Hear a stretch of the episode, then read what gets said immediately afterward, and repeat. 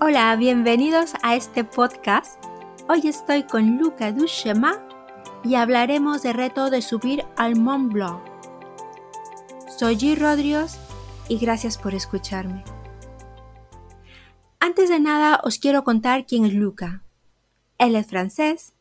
Yo lo defino como un viajero aventurero. Ha viajado por países de África, Asia, América y Europa.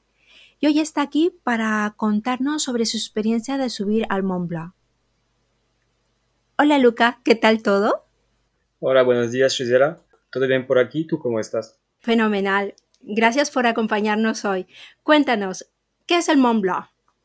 El Mont Blanc es, eh, es el pico de, de, la montaña de las Alpas en Francia. Es sobre 4.800 eh, metros de altura y hay, una, hay un recorrido que existe que se llama simplemente el recorrido de Mont Blanc, es, es un challenge que es sobre 160 kilómetros con eh, más de 11.000 metros de pendiente y que se hace en más o menos una semana. Em, lo hice este año con mis amigos para, para hacer hacernos un challenge y también para, para experimentar cosas nuevas. Yo supongo que el hacer el Mont Blanc no lo puede hacer cualquier persona. De hecho, yo no me animaría porque lo veo una experiencia bastante, eh, con bastante fortaleza física. Dime, para hacer este reto, este challenge del Mont Blanc, ¿cuál fue tu preparación anterior para esa semana? Uh, para ser honesto, yo practico muchísimo el deporte. Yo hago, yo practico el trail running por aquí en mi, en mi país en mi ciudad yo hago muchos ah, ejercicios musculares y yo practico mucho el yoga y todo.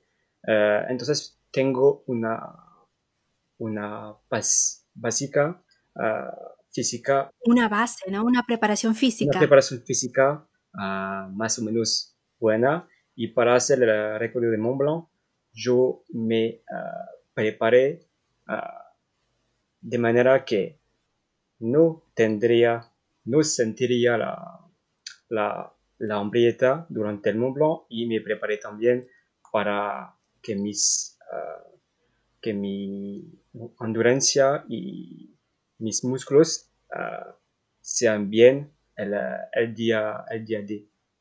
Eh, pero eso no es ah, lo único que se necesita para, para hacer el recorrido de Mont Blanc, porque ¿Qué se necesita? El mental. ¿Qué es lo principal? El mental. Es lo, lo, lo principal. El mental, porque tenemos un amigo, tenemos un amigo con nosotros que, que hizo el recorrido del Mont Blanc también y él hace deporte, pero no tanto como nosotros. Es decir, que su mental, que su mental lo hizo, lo ayudó. Su mente, sí. Sí, lo ayudó un montón a, como decir, a cumplir ese challenge eh, con nosotros. Yo he leído en tu, en tu blog, bueno, para los que no saben, eh, Luca tiene un blog de, de, lo que son aventuras, eh, lo pasaré por Instagram para lo, los que quieren leerlo, están en tres idiomas, español, francés e inglés. Y bueno, habla también de esta experiencia y si le leéis el blog, pues él viajó en esta experiencia con cuatro amigos, lo que nos comentaba ahora mismo, ¿no? Uno de ellos, por lo que se lee, tenía, eh, no estaba muy bien de la rodilla, el otro, como comentas, no tenía la experiencia física suficiente, digamos, como que en primera instancia se puede entender como para hacer este reto, y el otro compañero tuyo que te acompaña siempre en todas las experiencias, ¿no? Cuéntanos. Es que, como lo, como lo dije antes, eh, el mentes era lo principal, es decir, que mi amigo Ludovic tenía dolor de, de rodilla, siempre lo, lo, lo tiene. Y sobre todo cuando estábamos bajando una pendiente por muchas horas, en ese momento sentía mucho su rodilla. Es decir, que el Mentesa en ese momento uh, supera todo. Para mí, por, por, ejemplo, porque no tenía dolor física, uh, lo más difícil era la falta de, de, comida. Es decir, que a veces sentía la, sentía hambre, pero mucho, y tenía que, mi, mente tenía que superar todo, todo eso para pensar en, otra cosa. Em, por Mayas, que era el outsider, porque, ah, porque no practica mucho el deporte en las montañas, no suele... Ajá, de tu, amigo, digamos, el amateur o novato para hacer estos retos, él no tenía mucha experiencia en las montañas. Eso sí, ah, para él lo, lo, más difícil era, era su condición ah, física, porque no era tan bueno que nosotros normalmente, pero su mente era presente, es decir, que lo hice sin problema gracias a su mente. Claro, cada uno tiene sus propias dificultades. Hay quien puede tener sus dificultades físicas por la falta de experiencia, hay quien que puede tener sus dificultades por lesiones, hay quien que puede tener sus dificultades por el hambre, por la sed, y hay quienes pueden tener diferentes dificultades, dificultades. Pero lo importante es que en cualquier dificultad uno tenga, mm, digamos, la mente puesta en el reto que uno quiere llegar a ser, la fortaleza mental para poder alcanzar el objetivo. Eso justamente porque cuando me entrenaba antes de, empezar, la, de empezar el recorrido, es que no solo me entrenaba uh, muscularmente, sino también entrenaba mi mental, entrenaba a mí mismo a superar las dificultades que encontraba en el camino. Dime, ¿qué cosa lleváis en la mochila para que pese tanto y que sea lo, lo indispensable, lo necesario para esos siete días de, andar, digamos, sin, sin, saber si podéis eh, quedaros en algún sitio a comer o qué lleváis en la mochila? Mm. Sí, porque la mochila pesaba 13 kilos para cada uno de nosotros. Eh, es decir, que porque lo, lo hicimos en total autonomía, entonces dormíamos, dormimos en tiendas de campañas, comimos raciones el agua lo teníamos que, que, llenar con el agua de los ríos y también teníamos que, que, lavarnos en los ríos. Uh, teníamos que preparar la mochila muy, uh, muy, ¿cómo decir? delicadamente, se dice. Sí, muy, sí, muy delicadamente, sí, sabiendo, eh, supongo, qué poner, qué no poner, qué es lo principal, ¿no? Lo esencial. Eso. Entonces, en mi mochila tenía mi tienda de campaña, tenía, ah, tenía un poco de comida, tenía un, un, poco de ropas, pero no tanto, es decir, que para una semana solo tenía dos camisetas,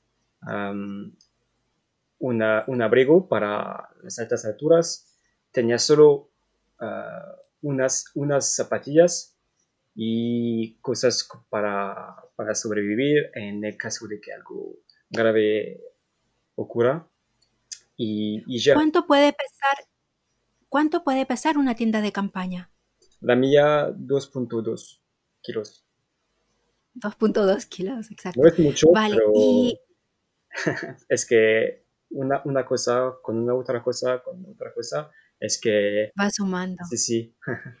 ¿Qué comida se lleva en una excursión como esta? ¿Qué comida es la que te va a dar la fortaleza para, seguir todo el camino? Sobre todo comida deshidratada, es decir, pequeñitos paquetes de, arroz o de pastas, pero deshidratadas para que no uh, pesa mucho y que es muy fácil y muy rápido a preparar. ¿Y cómo lo preparas si no tienes cocina? Ah, ¿Cómo teníamos agua, teníamos agua que que encontrábamos en los ríos y teníamos una, algo que, que no sé cómo se llama en, español, pero es como gas y que se... Como una cocinita, como una cocinita pequeña a gas, ¿puede ser? Justamente es eso, sí. ¿Y cuánto pesaba esto? ¿Quién lo llevaba? O sea, porque ah, esto pesará, ¿no? Eso pesaba creo como un kilo, un kilo y medio, pero no más. ¿Y esta cocina em, con qué lo hacéis funcionar? ¿Con, leña que encendéis, digamos, eh, con fuego o teníais que llevar algo aparte? Sí, con fuego. Con fuego teníamos lo, necesario para, para hacer fuego. ¿Y materiales técnicos que, que soléis llevar para este tipo de expediciones?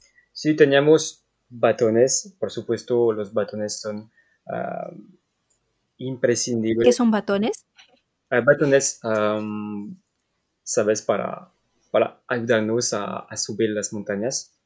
Ah, bastones. Bastones, eso, bastones.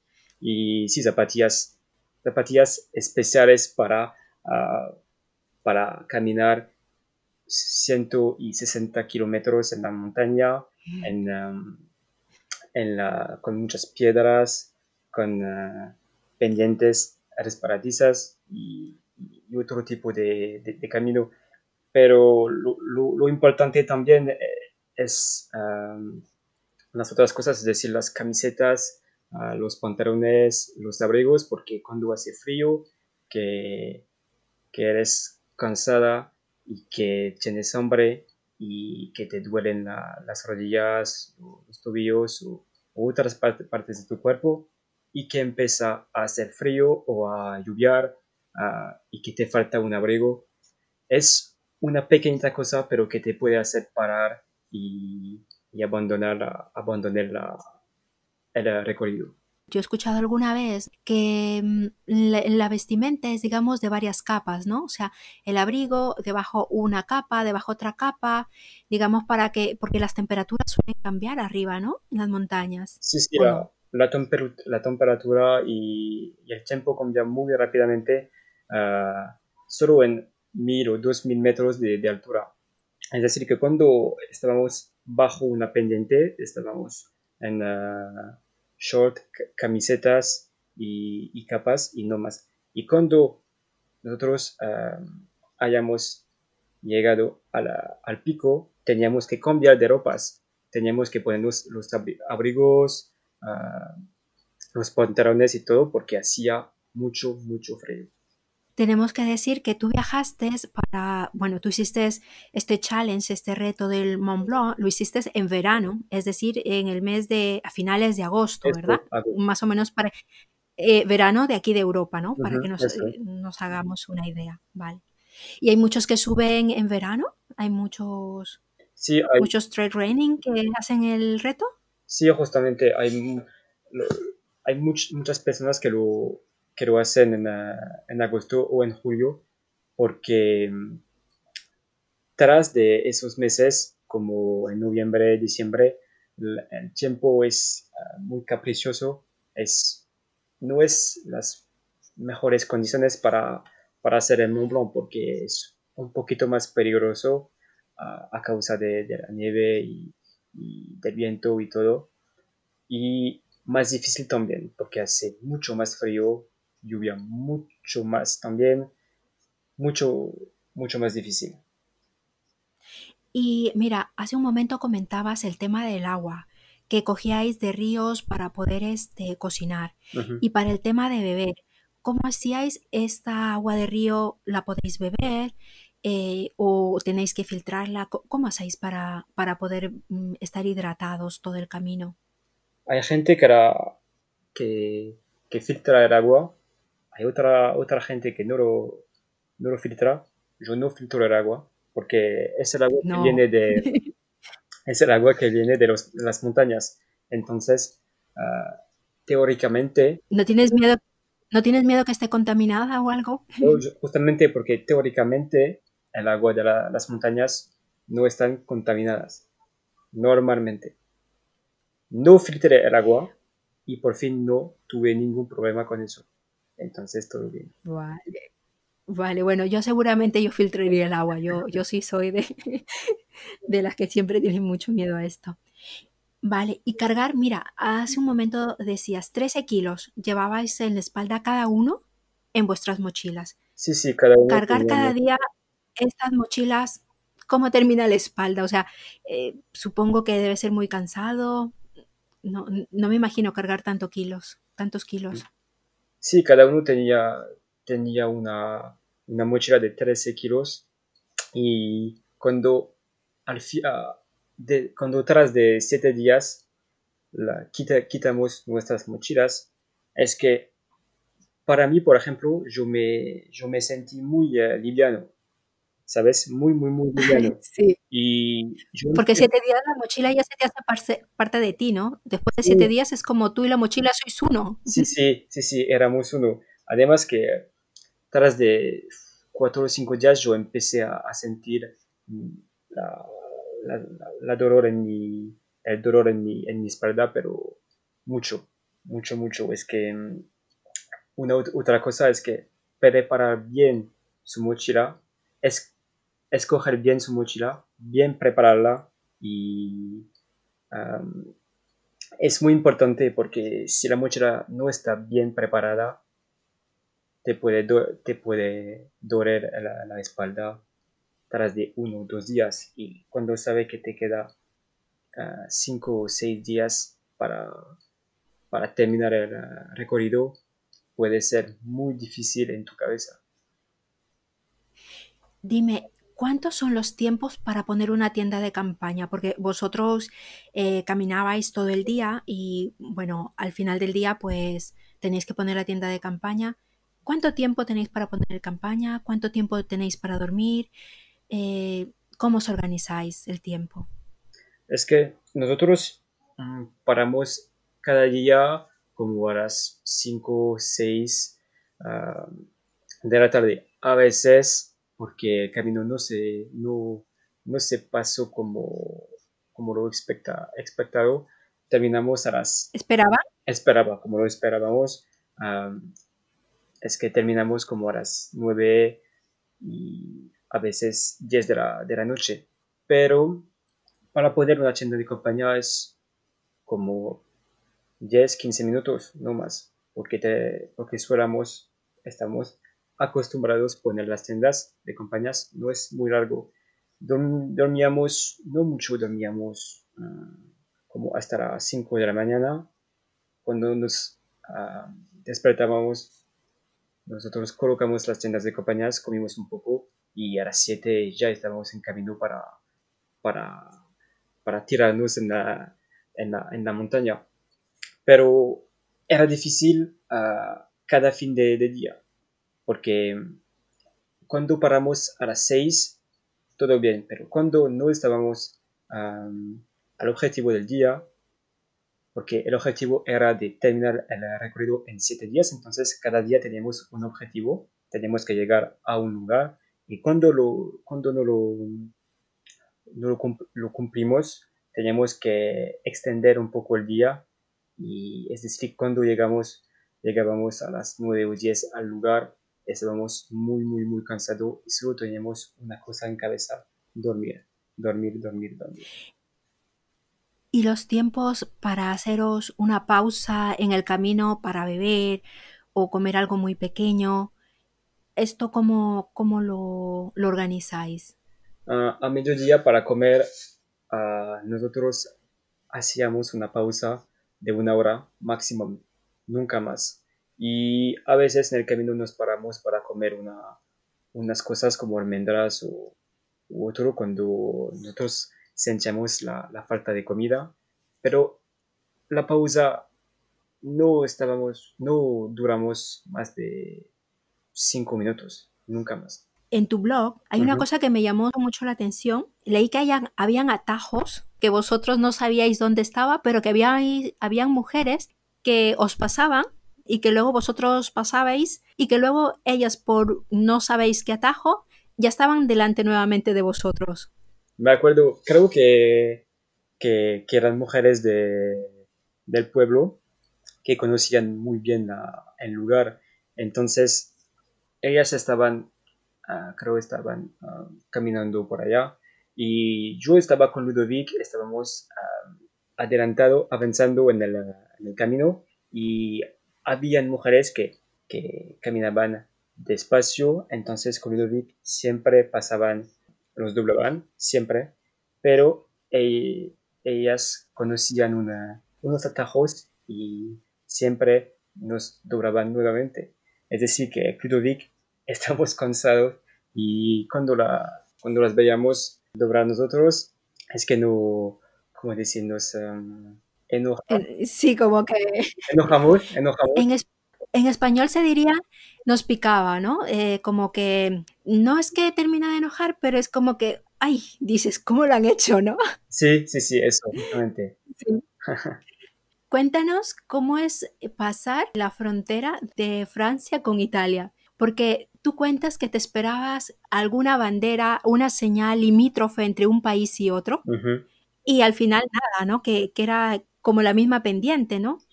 No había nada que hiciera notar, ¿no? Que habías cambiado de país. De hecho, para pasar la frontera de Italia es, ah, es como es al pico de, de, una montaña. Cuando, antes de, de haber alcanzado el pico, yo pensaba ver una bandera, como, como lo has dicho, una bandera o una línea o algo, no sé, pero no había nada. Es que para cruzar la frontera uh, necesitabas saber que era la frontera. Si no lo sabías, no podías saber que habías cruzado la frontera. ¿Me entiendes? Es que sí, yo expectaba una bandera uh, tú esperabas hacerte una foto para Instagram donde estén, digamos, una la bandera francesa y la bandera italiana y tú ahí en medio diciendo estoy aquí, pero no había foto. No, había nada. es la decepción de la Sí, pero ojo, ¿eh? he visto en, el, en tu Instagram las vistas de montaña son impresionantes. El camino a Mont Blanc, y la nieve, los lagos están súper bien. Sí, sí, la montaña está es súper super guay. aunque no es la más, la más alta, el Mont Blanc no es, el más alto porque, por ejemplo, en Ecuador yo, yo subí mucho más alto que, el Mont Blanc, pero el Mont Blanc tiene algo, algo especial con, con el nieve y, todo.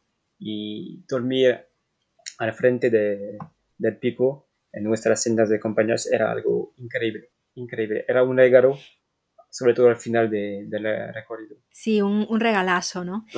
¿Qué tan incómodo puede ser dormir cuando llueve en una tienda de campaña? Dentro de la tienda no hay ningún problema. El problema es cuando sales de la tienda de campaña en la madrugada y que, que llueve. Eso es el problema. Pero teníamos suerte de decir que no llueve durante los días, solo por, por las noches, entonces todo bien. Pero cada noche era única porque cada noche cambia, dependía del lugar, del piso y del tiempo también.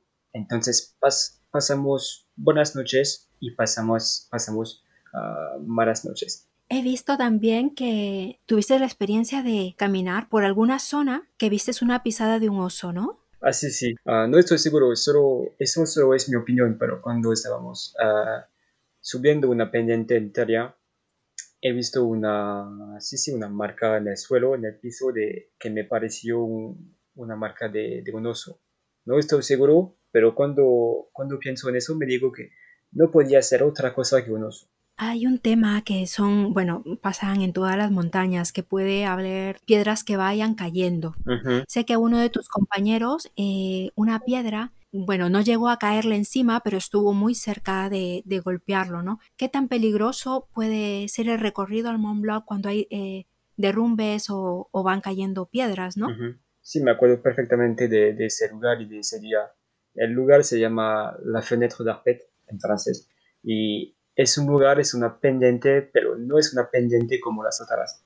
Es decir, que hay muchas piedras que antes resbalaron y que ahora forman una pendiente, pero no hay ningún sendero, es decir, que teníamos que ah, subir la pendiente escalando con nuestras mochilas y todo. Además que porque había un poco de, lluvia, ah, las piedras eran resbaladizas, una piedra que cayó casi golpeó a Machas, por fin no, afortunadamente no, pero era un poco peligroso y difícil, muy, muy, muy difícil, porque el peso de la mochila nos ah, tiraba detrás, era difícil. tiraba hacia atrás, ¿no? sí. Esto ya es eh, por curiosidad, ¿no? ¿Cómo os hacéis para bañaros, para lavaros con, con, frío, ¿no? O en las condiciones que no tenéis baño, o sea, no hay un lugar donde, donde poderos asearos, ¿no? Sí, habían los ríos, solo habían los ríos, entonces nos bañamos en los ríos para lavarnos, pero lo que sucede es que no, no dormí, dormíamos cada noche uh, cerca de un río, entonces a veces teníamos que caminar un poco más para ir a lavarnos y además que los ríos eran muy, muy, muy, muy, muy fríos. Uh, era difícil ingresar y lavar, entonces lo hacíamos ah, muy rápidamente. Yo sabes lo que pensé, que tal vez vosotros calentabais en, en vuestra cocinita, ¿sabes? En esta que comentas, en algún utensilio calentabais el agua para poder lavaros con agua caliente. No, no, no. no es una idea, puede ser una buena idea, pero no, no lo hicimos. Vale, yo, yo sí, como soy tan comodona para esto, hubiese yo con agua caliente, porque sabes que especialmente no eh, cuando, cuando comenzáis el camino, que como dices, como dices, podíais ir en, pantalones cortos, en camisetas, mm. eh, pero ya cuando en la parte, digamos, un poco más a la cima, donde todo ya es frío, donde se nota que están las montañas de nieve, pues ahí sí lavaros con agua fría ¿No tienes miedo a enfermarte o algo? de hecho, no, no, tenía miedo de eso porque, porque había, teníamos que lavarnos para sentirnos bien, porque una semana en la montaña teníamos que lavarnos, porque si no era, hubiera hecho, hubiera, hubiera ido un desastre, ¿sabes? Pero aunque era, el agua era frío, yo consideraba eso como un momento malo a pasar dos, o tres minutos y, ya.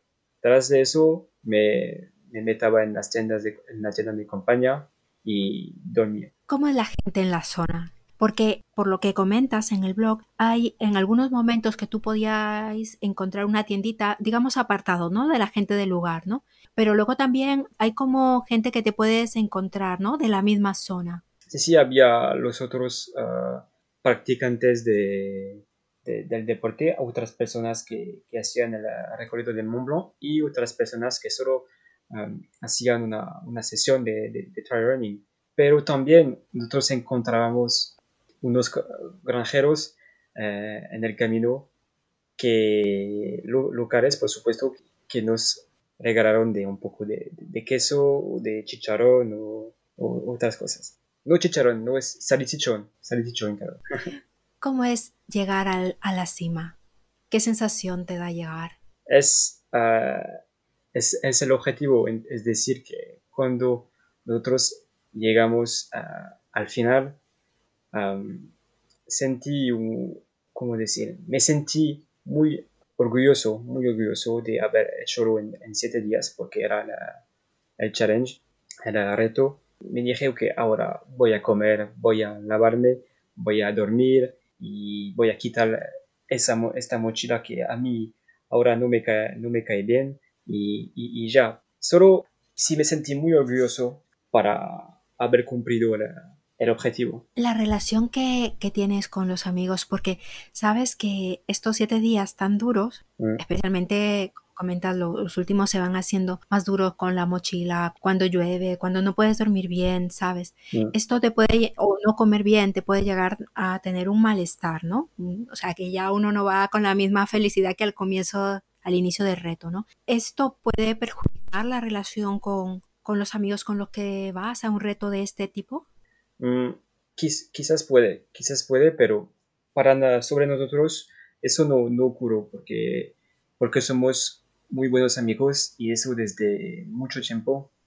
Nos conocemos muy bien y aunque durante el, camino a veces eh, hay que son enojados, hay otros que, que, son muy cansados o, otros, al final todos llegaron a la, ¿cómo decir? al final del objetivo, todos lo, lo han hecho, entonces aunque ah, cada persona no uh, celebra la, decir? la victoria de la misma manera, cada nosotros era muy orgulloso de, terminar, de terminar el, recorrido.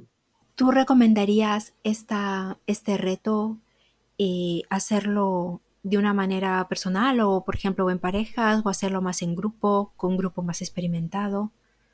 ¿Qué tú recomendarías para este tipo de retos? Sí lo, recomiendo, sobre todo que, que, aunque, que aunque es difícil, es muy difícil, no voy, no voy a, mentir, es muy difícil, pero aunque es muy difícil, los paisajes son muy, ah, muy hermosos también. Eso vale mucho la pena.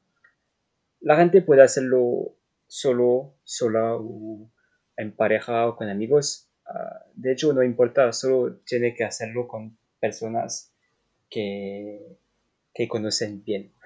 Eso es importante porque ah, creo que nos necesitamos los unos y los otros para cumplir eh, ese tipo de, de, objetivo.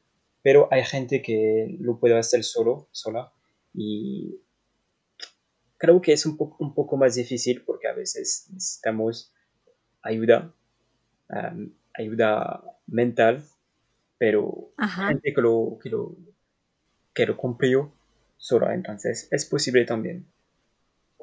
Digamos que si tienes bastante fuerza hablemos de física mental, podrías ir solo, pero por ejemplo, si no tienes la experiencia, ya no has hecho recorridos anteriores, ¿no? Incluso haber ido ya anteriormente al Mont Blanc con más gente, o sea, si no tienes una, preparación anterior eh, grande e importante, solo pues tal vez te faltaría la fuerza también mental, ¿no? Porque... Sí, creo porque ese tipo de, de aventura te, te va a poner en, eh, te va a poner en eh, afuera de tu zona de confort. Es decir, que si eres sola en ese momento, puede ser fatal mentalmente. ¿Me entiendes? Entonces, para una persona que no tiene experiencia y que no está muy bien preparada mentalmente, hacerlo solo es un poco complicado. ¿Y recomiendas, por ejemplo, a a gente que no tiene mucha preparación física, ¿no? Como, como el caso de este amigo en, el equipo que fuisteis, ¿no? No tenía mucha experiencia física, sin embargo, eh, bueno, eh, tenía la, fortaleza mental y dentro del equipo, que erais vosotros, pues se podía arropar un poco en la experiencia física. ¿Recomiendas tú ir, digamos, con, en estas condiciones sin mucha experiencia física? Por supuesto, sí, porque como, como dije antes, eh, la condición mental es el más importante en ese tipo de aventura. Y si la persona es bien informada, bien preparada mentalmente y que su mochila también está bien preparada, ah, todo eso va, va, a superar la condición física, siempre. ¿Qué crees que se nos está escapando de, de comentar de esta experiencia? creo que es la aventura que me, que me, que me puso más en dificultad de, de, mi vida físicamente, o sea, físicamente. Era el más difícil, aunque yo ah, practico mucho el deporte, aunque mi condición física en ese momento era muy buena, ah, esa experiencia me, me puso mucho en dificultad. Pero me gustó un montón. ¿Bajaste muchos kilos después de, estos días que, um, estuviste? Sí, tres o, cuatro kilos, creo. No más, no, no, no me, me, pesé, no me pesé, pero, pero creo que sí son, eran tres o cuatro kilos. Y luego volver a, al mundo normal, a una, a una cama, a comer, digamos, en un restaurante, esto, ¿qué, sensación te da luego? Ojo, eso, sobre todo el primero, el primero plato que, que, comí, ah, lo disfruté mucho, sobre todo que durante la aventura yo pensaba, a veces yo pensaba en comida que quería comer en ese momento, entonces me, me decía, ok, cuando llega cuando llegue al final del recorrido, ir a comer eso. Y eso era... Ah, ¿Y qué era con lo que soñabas comer? ¿Qué era lo que estaba en tu cabeza que querías comer apenas terminases? Hamburguesas. Hamburguesas con, ¿Hamburguesas? con papas fritas, sí, sí. Con vino, con charcutería, pan, queso, con muchas cosas. Entonces, es lo que, que hicimos cuando, cuando terminamos eh, por fin el recorrido y eh, también la ducha, creo que, que tomé la ducha la más larga de mi, de mi vida. Y poner, meterse en una cama es, es una, ¿cómo decir? Es una, para ser eh, increíble. es como que aprendes a valorar esas cosas que, que normalmente tienes a diario, ¿no? Haces un reto diferente. Eso, es que tras de una aventura así, es que tras de una aventura así, uh, disfrutamos uh, de las cosas simples como una cama o un poco de comida, pero lo disfrutamos de manera muy distinta. Es que lo disfrutamos realmente.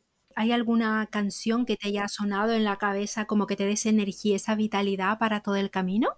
Sí, porque a veces antes de, de subir a, una, a, unas pendientes que ya sabíamos que, que, que serán difíciles, muy, muy difíciles, yo tenía que bloquear, que, que cerrar mi, mi, cabeza para no pensar en cosas que, que podrían meter, meterme en uh, mala condición. Yo tenía que, yo... Desanimarte, ¿no?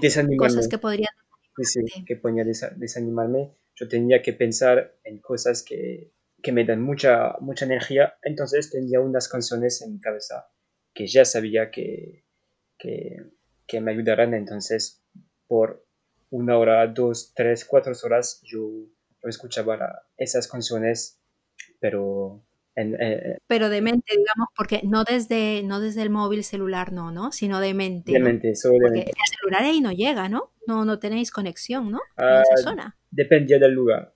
A veces sí, a veces no, dependía del lugar, pero no cada día. ¿Teníais cargador o algo para los móviles? ¿Cómo, hacéis en esa, en esa zona? Sí, sí, teníamos un cargador solar eh, con unos paneles solar que captaba la energía solar. Cargábamos, cargábamos uh, nuestros celulares así.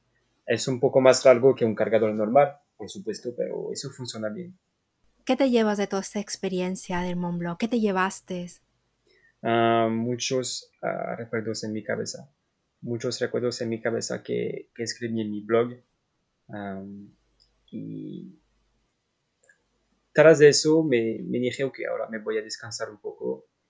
Pero ahora ah, es que extraño esas experiencias y estoy pensando hacer otras, pero no en la, montaña, sino en la selva ahora. Es un proyecto. ¿Piensas volver al Mont Blanc en algún momento? en invierno, así, una experiencia más dura. Tal vez un día iré, volveré, pero no haré, tal vez un día haré nuevamente el recorrido, pero por el momento no. Muchísimas gracias por compartirnos tu, experiencia. Me ha, gustado mucho que, nos lo compartiese, porque mm, yo lo que saco de, todo esto que nos has compartido es que hay retos que nos parecen que son físicos, ¿no? Y que parecen que, no podemos hacerlo porque no estamos físicamente preparados, ¿no? Y en realidad cualquier reto que, sea aún difíciles, mucho importa eh, que estemos mentalmente preparados, ¿no? Sí, eso, justamente eso. El, el mental es el más importante en cada deporte. Sí, y, en, la, en la vida misma. Eso. Pues muchas gracias a ti. Eh, por estar con nosotros y a los que nos escuchan también. Muchas gracias. Sí, gracias por escuchar. Adiós.